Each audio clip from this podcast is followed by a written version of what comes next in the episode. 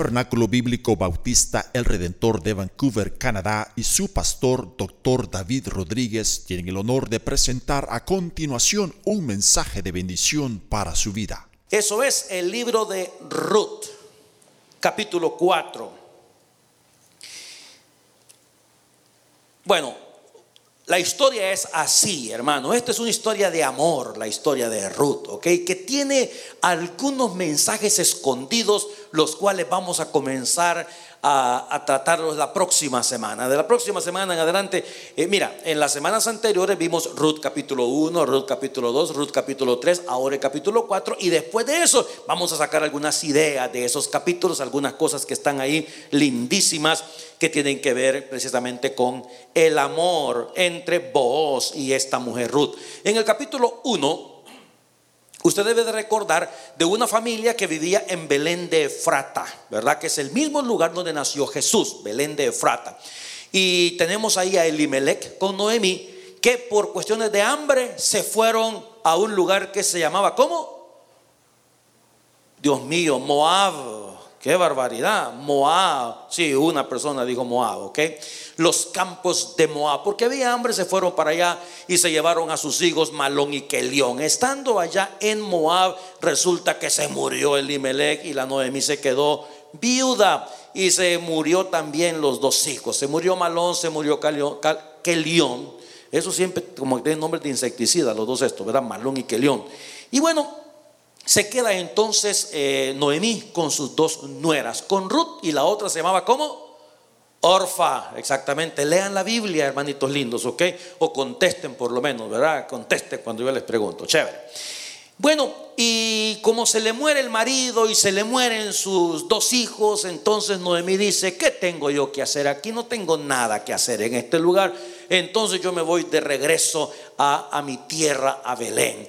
Y le dice a las dos mujeres, a las dos nueras, quédense ustedes aquí, hombre, yo estoy vieja, ya no puedo darles más hijos como para decirles, ¿sabe qué, verdad? Denme una esperadita en lo que me echo otro, pero nada de eso. Entonces, una de ellas, Orfa, se queda en en los campos de Moab y Ruth dice, yo me voy contigo, ¿verdad? Y tenemos esas palabras eternas, tu pueblo será mi pueblo y tu Dios será mi Dios. Regresan a Belén, la mujer le da la bienvenida, las mujeres de Belén le dan la bienvenida a, a Noemí.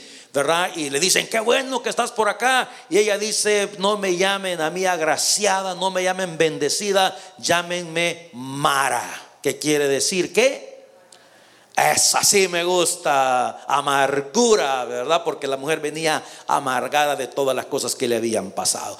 Y bueno, como suele suceder, ella era una viuda y dos viudas en este caso. El siguiente día, amigo, hay que levantarse y trabajar, hay que ir a ver dónde se consigue eh, comida. Luego, hay que tomar en consideración una cosa, que había una ley que estaba establecida ya en el libro de Deuteronomio en el capítulo 23, donde decía que los moabitas no podían formar parte de la congregación de Jehová y resulta que Ruth era moabita. Entonces estaba ese concepto, ¿verdad? De decir, cuidado con Ruth porque Ruth es moabita.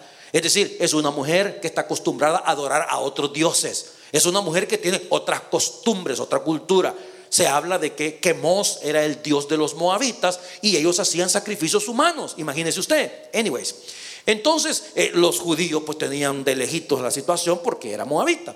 Llegan a Belén, se levanta muy de mañana eh, Ruth y le dice a Noemí, me voy a ir a buscar un campo donde ir a recoger espigas. La ley también decía que los extranjeros, los pobres, las viudas, los huérfanos podían entrar a un campo que fuera privado y ellos podían ir recogiendo las espigas de cebada, de trigo que iban quedando en el camino a la gente que iba recogiendo y se le caían. Entonces la ley decía, no regresen a recoger lo que se les ha quedado, déjenlo para los extranjeros, para las viudas, para que ellos puedan comer también. Así es que resulta que esta moabita llega a un campo y el dueño del campo se llamaba ¿cómo?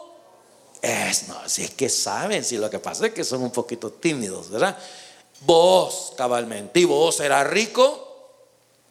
Vos tenía todas las cualidades que una mujer desea encontrar en un hombre. Eso lo vamos a ver uno de estos domingos, ¿ok? Cuando hablemos de las cualidades de vos y qué es lo que la mujer busca en, el hombre. Ya veo algunas sonrisas por ahí que dirán, ay, cómo quisiera que el mío fuera así. Pero bueno, para algunos es muy tarde ya. El hombre era, en primer lugar, rico. Ah, tenía platita. Amable. Generoso. Por ahí vamos bien por ahí, ¿verdad? Imagínate.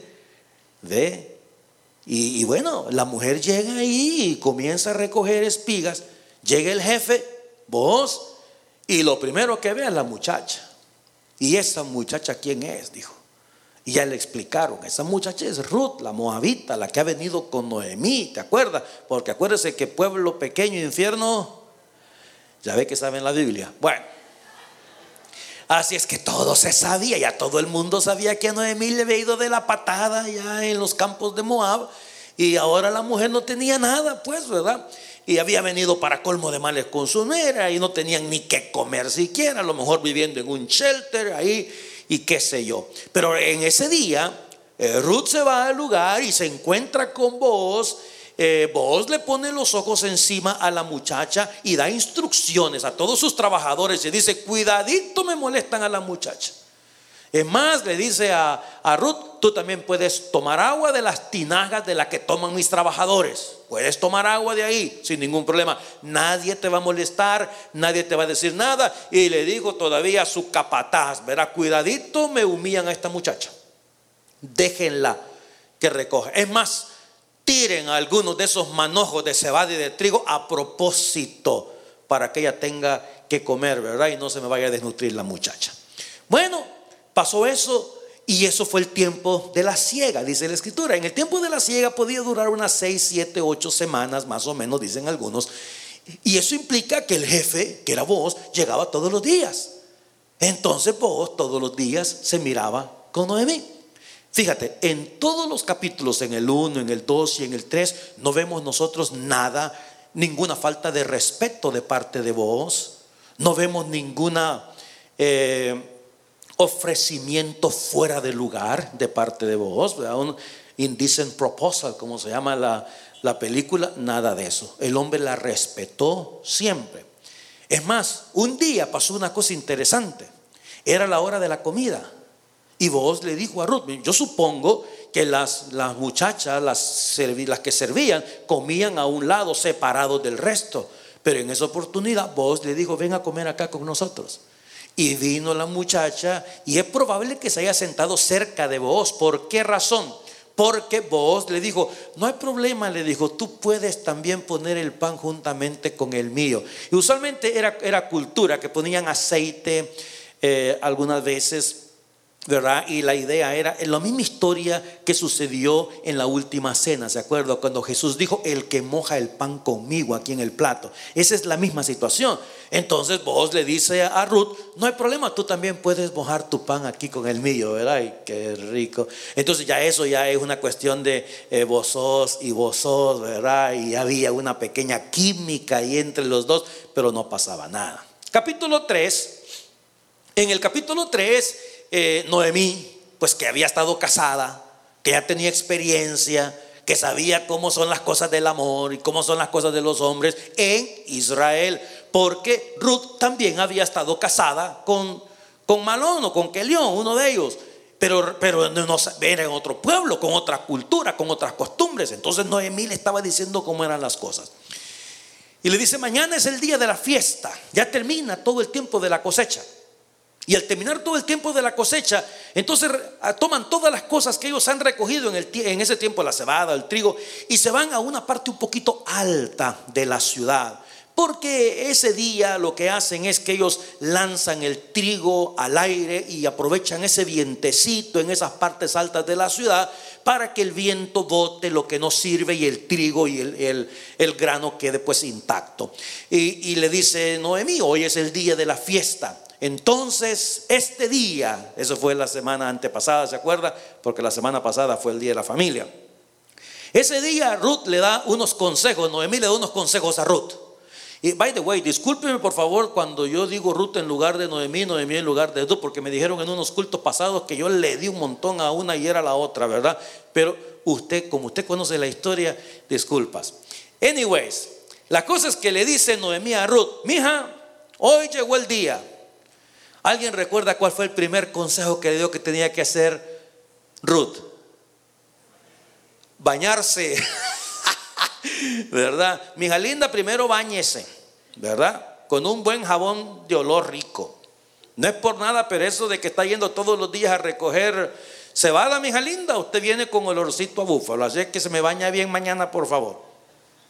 La otra cosa, se me perfuma, ¿verdad? Eh, Vernon McGee dice que a él, en las preguntas que le hace la gente, le decía, pastor, ¿y usted por casualidad sabe cómo se llamaba el perfume que usó Ruth? Imagínese usted, ¿verdad? Siete machos y se le murió uno. No, él, él, inventando dice que se llamaba eh, Moab a medianoche. el perfume está bonito para ponerle un nombre así, un perfume, ¿verdad? Moab a medianoche. Así es que se puso perfume y otra cosa más que le dijo, se me quita esa ropa que tiene de viuda. Sin duda, pues andaba vestida de negro todo el tiempo. Y póngase un vestidito como aquellos bonitos que se ponía usted cuando mi hijo se enamoró de usted. Y la Ruth, bien mandada, hizo todo lo que la suegra le dijo. Y luego se me va a ir para la era. Ellos van a estar trabajando, pero a la tardecita, entonces es el fiestón. A la hora de la fiesta van a comer, van a beber. Cuidadito, usted se acerca antes. Déjelo primero, ¿verdad? Hasta que ya esté medio borrachín, se me le acerca. Cuando ya hayan comido y se hayan ido a acostar, entonces usted va a ir conforme a la costumbre.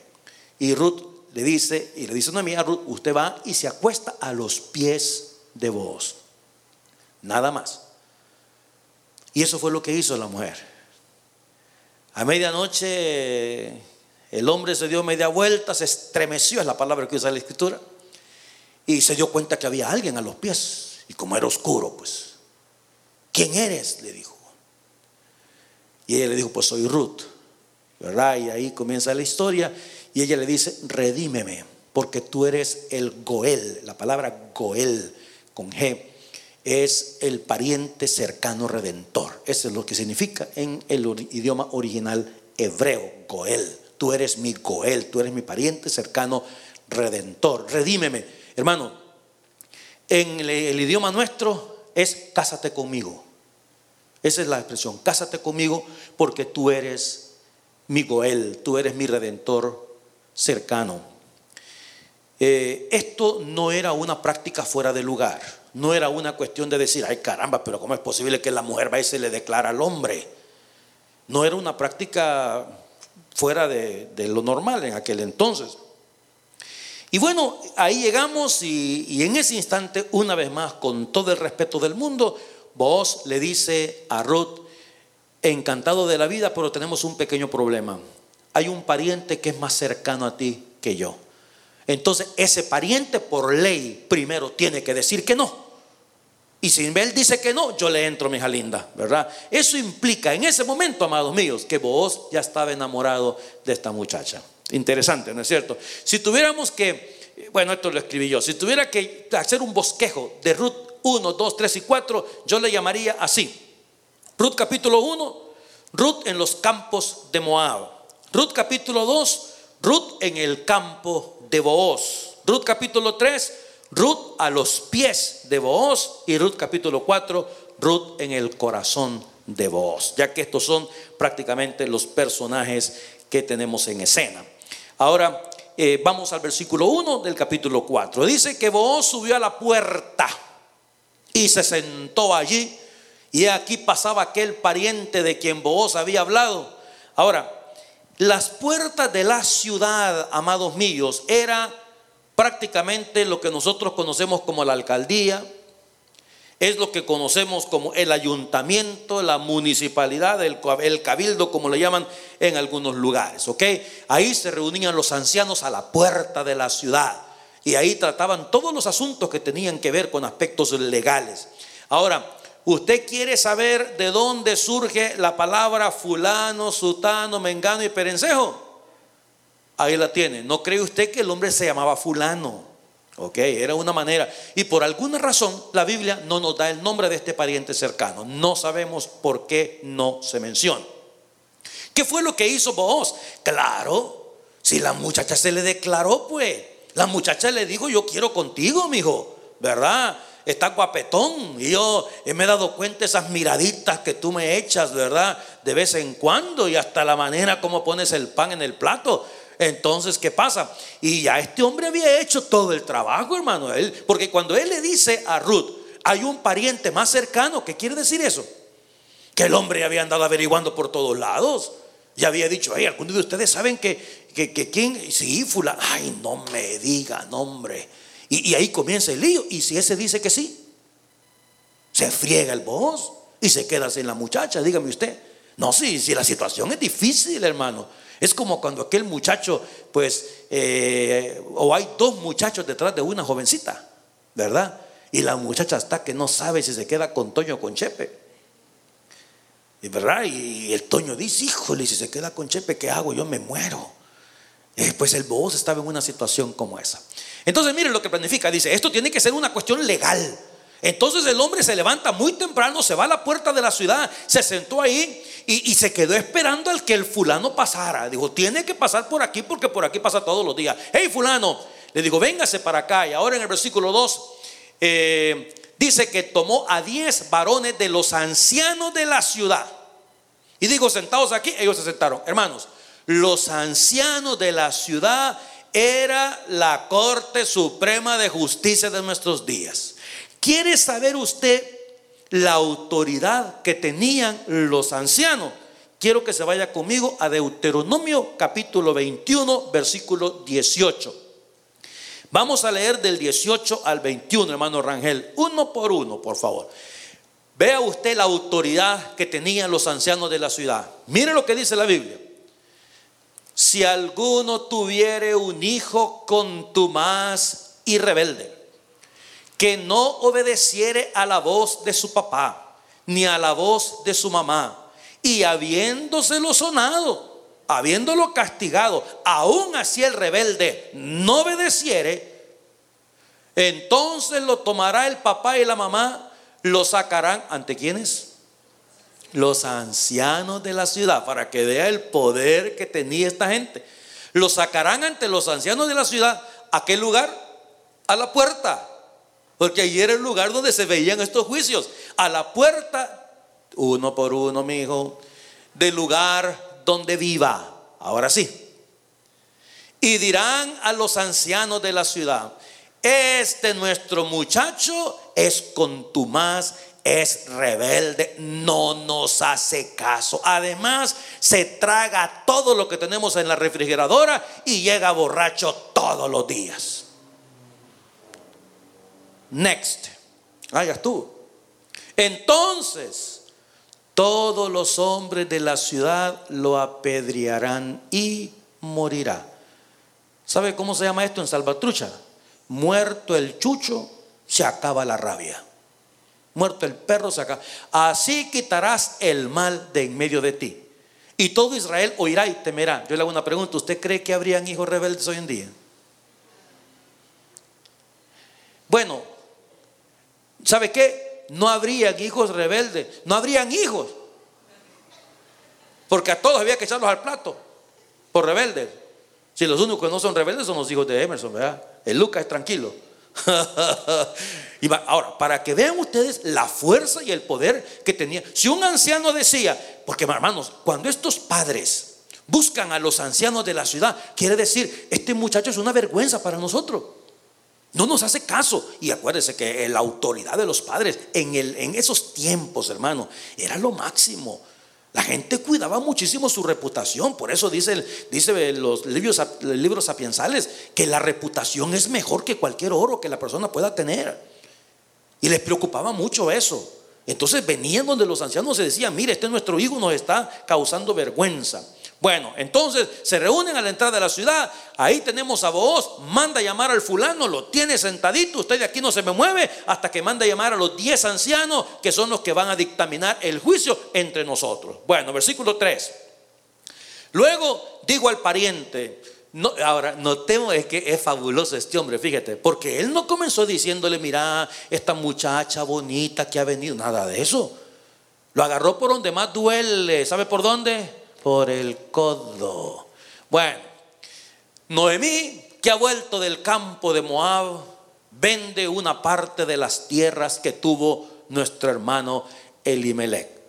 Ya habíamos hablado de eso hace, unas semanas, de lo que, lo que significa la redención. Lo más seguro es que cuando Elimelech y Noemí decidieron irse de Belén, vendieron sus propiedades. Pero había una ley en Israel. En Israel, ¿sabe usted que nadie podía comprar una propiedad a perpetuidad? Porque en el año 50, el año del jubileo, la propiedad tenía que regresar a su dueño original.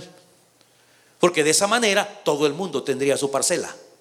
Usted nunca la podía perder. ¿Ok? El año 50 le tenía que regresar. Entonces le dice el pariente, Noemí que ha vuelto del campo de Moab, vende una parte de las tierras que tuvo nuestro hermano Elimelech, versículo 4. Y yo decidí hacértelo saber y decirte que la compres en presencia de estos señores que están sentados aquí los ancianos de mi pueblo. Si tú quieres redimir, redime. Y si no quieres redimir, claro, él no le dijo, ¿verdad? me estoy muriendo por esta muchacha. Decláramelo, el hombre muy fuerte, como diciendo aquí, este es un problema de tierras nada más, ¿verdad? Decláramelo para que yo lo sepa. ¿Por qué no hay otro que redima sino tú y yo después de ti? Y mire lo que contestó el hombre, yo redimiré. Vaya se le fue el corazón a otra parte del mundo, a este hombre. Eh, pero espérese, le dijo que no he terminado. Next. Entonces replicó vos. El mismo día que compre las tierras de mano de Noemí, ese mismo día también tienes que tomar a Ruth la Moabita. Aquí, esa muchacha que viene de otro pueblo que adoraban a otros dioses, esa, esa niña, hay que tomarla también. Mujer del difunto, para que restaures el nombre del muerto sobre su posesión. ¿Se acuerda usted también que como Dios ha querido que el pueblo judío permanezca a perpetuidad, entonces no era posible que una persona muriera sin descendencia? Lo hizo ley Dios. Y en este caso a Ruth y a, Orfa se le murieron sus maridos, alguien tiene que redimir para que el nombre de esos hijos pueda continuar por descendencia. Entonces ahí se busca el Goel, que es el que redime el pariente cercano. Entonces le está diciendo, uno de ustedes tiene que redimir a, a, Elimelech que murió. Y yo, next, cinco ahora, papá. Entonces replicó vos, seis. Y respondió el pariente, ah, ya cuando le dijo, también tenés que tomar a la mujer, dijo, uy, no puedo redimir para mí, dijo él. No sea que dañe mi heredad. Ay, hermano, le volvió el corazón otra vez al alma aquí a vos. Redime tú, le dijo, usando de mi derecho, porque yo no podré redimir. Bueno, vamos a ver. Fíjate que es interesante que la manera como Ruth buscó a Booz para que la redimiera. ¿Qué hubiera pasado si este pariente, fíjese usted, si Ruth hubiera venido directamente a este fulano a decirle, Señor, eh, pues resulta que usted es el pariente cercano y usted me tiene que redimir a mí. Y el hombre le hubiera dicho a Ruth que no, ¿sabe usted qué hubiera pasado? Yo se lo enseño que hubiera pasado. Quiero que vaya conmigo a Deuteronomio capítulo 25, por favor. Y vamos a leer del versículo 5 al 10, pero vamos a ir despacito, uno por uno. Ok. Mire usted lo que Dios había establecido. Cuando hermanos habitaren juntos y muriere alguno de ellos, que fue el caso, en este caso de Elimelech, Malón y Kelión, y no tuviera hijo, la mujer del muerto, Ruth y Orfa, no se casará fuera con hombre extraño. En el caso de Orfa, como era moabita, pero en este caso tenemos a Ruth que regresó al pueblo de Israel. La mujer del muerto no se casará fuera con hombre extraño. Su cuñado se llegará a ella y la tomará por su mujer y hará con ella parentesco. Eso era la ley. Este fulano tenía que casarse con Ruth, pero ¿sabe qué dijo él? Yo no redimo porque mi heredad puede ser afectada. Como diciendo, si yo no tengo hijo, quiere decir que todo lo que yo tengo le quede, mire, a la señora. Entonces yo no. Ahorita le explico un poco más de eso. Versículo siguiente. Y el primogénito que ella diera a luz sucederá en el nombre de su hermano muerto, para que el nombre de éste no sea borrado de Israel. Siguiente. Ah, ¿qué es lo que pasaría? Le dije, ¿qué pasaría si Ruth hubiera ido con el fulano y el fulano le dice, no, yo no te redimo? Mire usted, y si el hombre no quisiere tomar a su cuñada, irá entonces su cuñada a dónde? A la puerta, que es el ayuntamiento, que es la alcaldía, todo lo que le expliqué. ¿A, dónde más? Los ancianos que son los que dicen, agarren las piedras, ¿ok? A los ancianos y dirá, mi cuñado no quiere suscitar nombre en Israel a su hermano, no quiere emparentar conmigo delante de los ancianos. Versículo siguiente. Entonces los ancianos de aquella ciudad lo harán venir al fulano, hablarán con él. Y si él se levantara y dijere, no quiero tomarla, nueve, se acercará entonces su cuñada a él. Hermano, esto es un despotismo increíble. Ustedes saben, de acuerdo a la cultura judía, ¿verdad? Como la situación con las mujeres. Esto es el insulto más grande que le pueda pasar a un hombre de acuerdo a la cultura de aquel entonces. Se acercará su cuñada a él delante de los ancianos y le quitará el calzado del pie y le escupirá en el rostro. Y hablará y dirá, así será hecho al varón que no quiere edificar la casa de su hermano. Y le van a decir la casa del descalzo. Siguiente versículo. Y se le dará este nombre en Israel, la casa del descalzado. ¿Sabe a qué equivale eso? A una casa donde hoy vive un pedófilo. Donde usted sabe, en esa casa vive un pedófilo. En esa casa vive un ladrón. En esa casa vive un secuestrador. Hay que tener cuidado con ese señor. Hay que tener cuidado con esa casa. Era un nombre de deshonra. Porque lo que estaban diciendo es, ese hombre que está ahí no quiere cumplir con la ley de Dios. Ese hombre que está ahí no quiere redimir a la pobre viuda que se quedó sin marido. Ese hombre que está ahí no quiere. Entonces toda la gente veía mal a esa persona. Y la ley decía que era un derecho de parte de la mujer. Entonces mire usted la prudencia de Ruth en buscar la manera más fehaciente, más, tal vez más, más eh, amable de buscar la redención, de ir donde vos y decirle, cúbreme y cásate conmigo. Y luego vos haciendo las cosas legales como deben ser. Eso para otro domingo también, se los explico. ¿Ok? Y bueno, ahí tenemos esta situación. Regresamos ahora al versículo 7.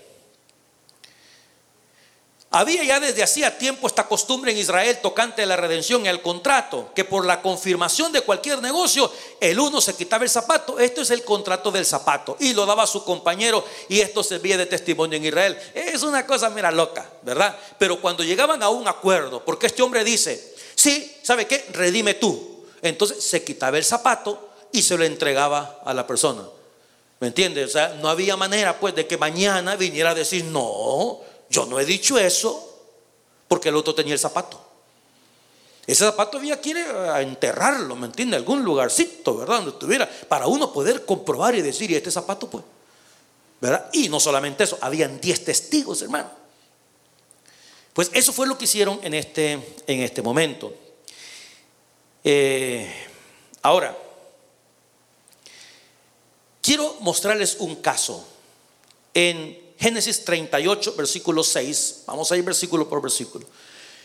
Porque hay gente mala, como este, como este fulano, ¿verdad? Que dicen, hmm, ¿y yo por qué tengo que? Si todo lo que tengo a mí me ha costado. Sí, pero la ley.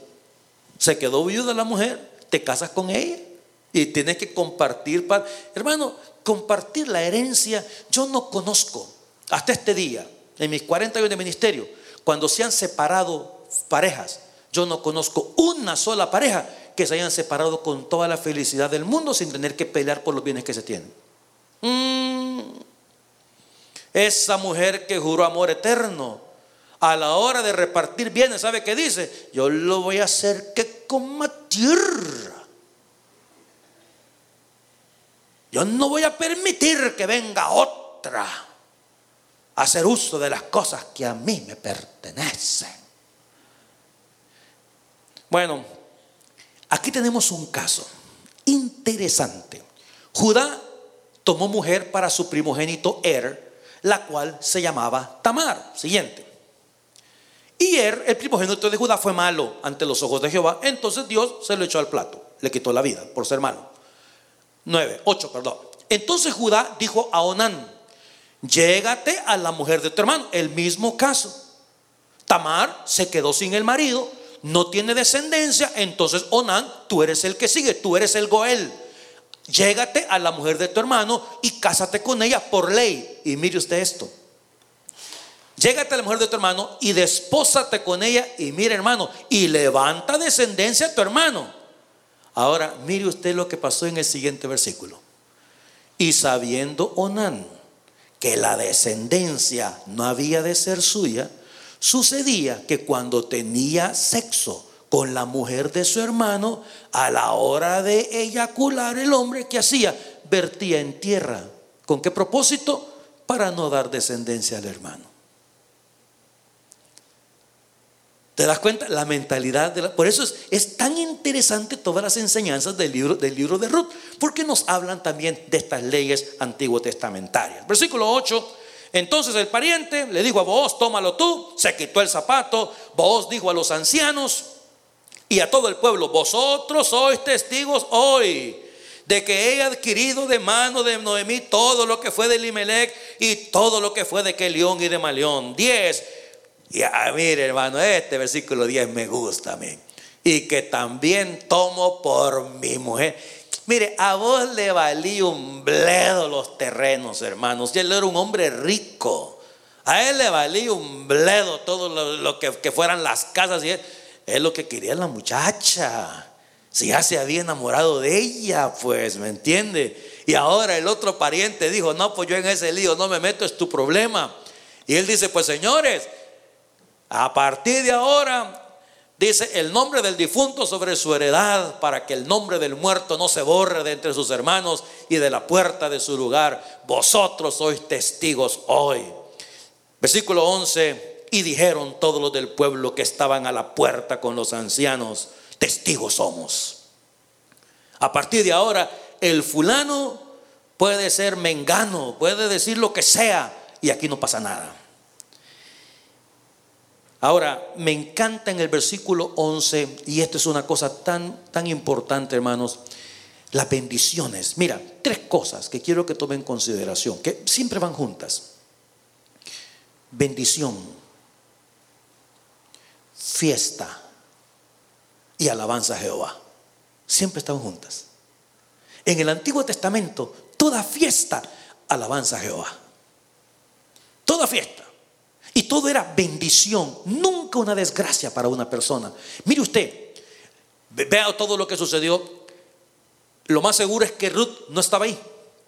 ¿Por qué Ruth no estaba en el lugar? Por ese capítulo 23 de Deuteronomio, donde dice que una moabita no podía ser parte de la congregación, al menos en este caso que esté casada con un judío, que es lo que va a suceder. Todo esto, hermano, por detrás de bambalinas nos lleva una historia, la historia de la redención que Jesucristo ha hecho con nosotros. Siendo nosotros personas que no éramos pueblo, ahora nos ha hecho pueblo el Señor. Estando nosotros sin nada, nos ha redimido con su sangre preciosa. Eso lo vamos a ver más adelante. Pero mire usted el poder de la bendición. Me encanta. Aquí viene. Se casa una pareja celebra un cumpleaños de alguien, una persona comienza un negocio, una persona hizo un negocio y le fue bien. Mire usted la bendición. Jehová haga a Ruth, la mujer que entra en tu casa, como a Raquel y a Lea. Raquel y Lea eran mujeres de quién? De Jacob diciéndole, así como Dios bendijo a Lea, así como Dios bendijo a Raquel y tuvieron grande descendencia, le están diciendo a vos, la mujer que entra a tu casa sea bendita igual que Raquel, igual que Lea. Esas son bendiciones, siempre Dios de por medio, las cuales edificaron la casa de Israel. Y tú, vos, mire qué lindo, seas ilustre en Efrata. Amados, mucho que aprender de esto. Porque nosotros los latinos, ¿sabe qué le decimos a nuestros hijos? Tan bruto que es usted, tan tonto que es usted. Yo no sé qué es lo que tiene en ese cerebro, si es que tiene cerebro. Qué, qué, qué tristeza. Mire las bendiciones judías. Y tú, vos, seas ilustre en Efrata y seas de renombre en Belén. Qué lindo eso proclamar bendiciones sobre los hijos, proclamar bendiciones sobre la gente. En el versículo siguiente, el versículo 12, y sea tu casa como la casa de Fares. Entonces, notemos, la bendición sobre la esposa, la bendición sobre el esposo, vos, la bendición sobre la casa. Y tu casa sea como la casa de Fares. ¿Quién era Fares? Ahí mismo lo dice. El que Tamar dio a luz a Judá por la descendencia de esa joven te de Jehová. Ahora, me quiero ir al versículo 18, por favor, para que entienda quién era Fares. Estas son las generaciones de Fares. Fares engendró a Jezrón.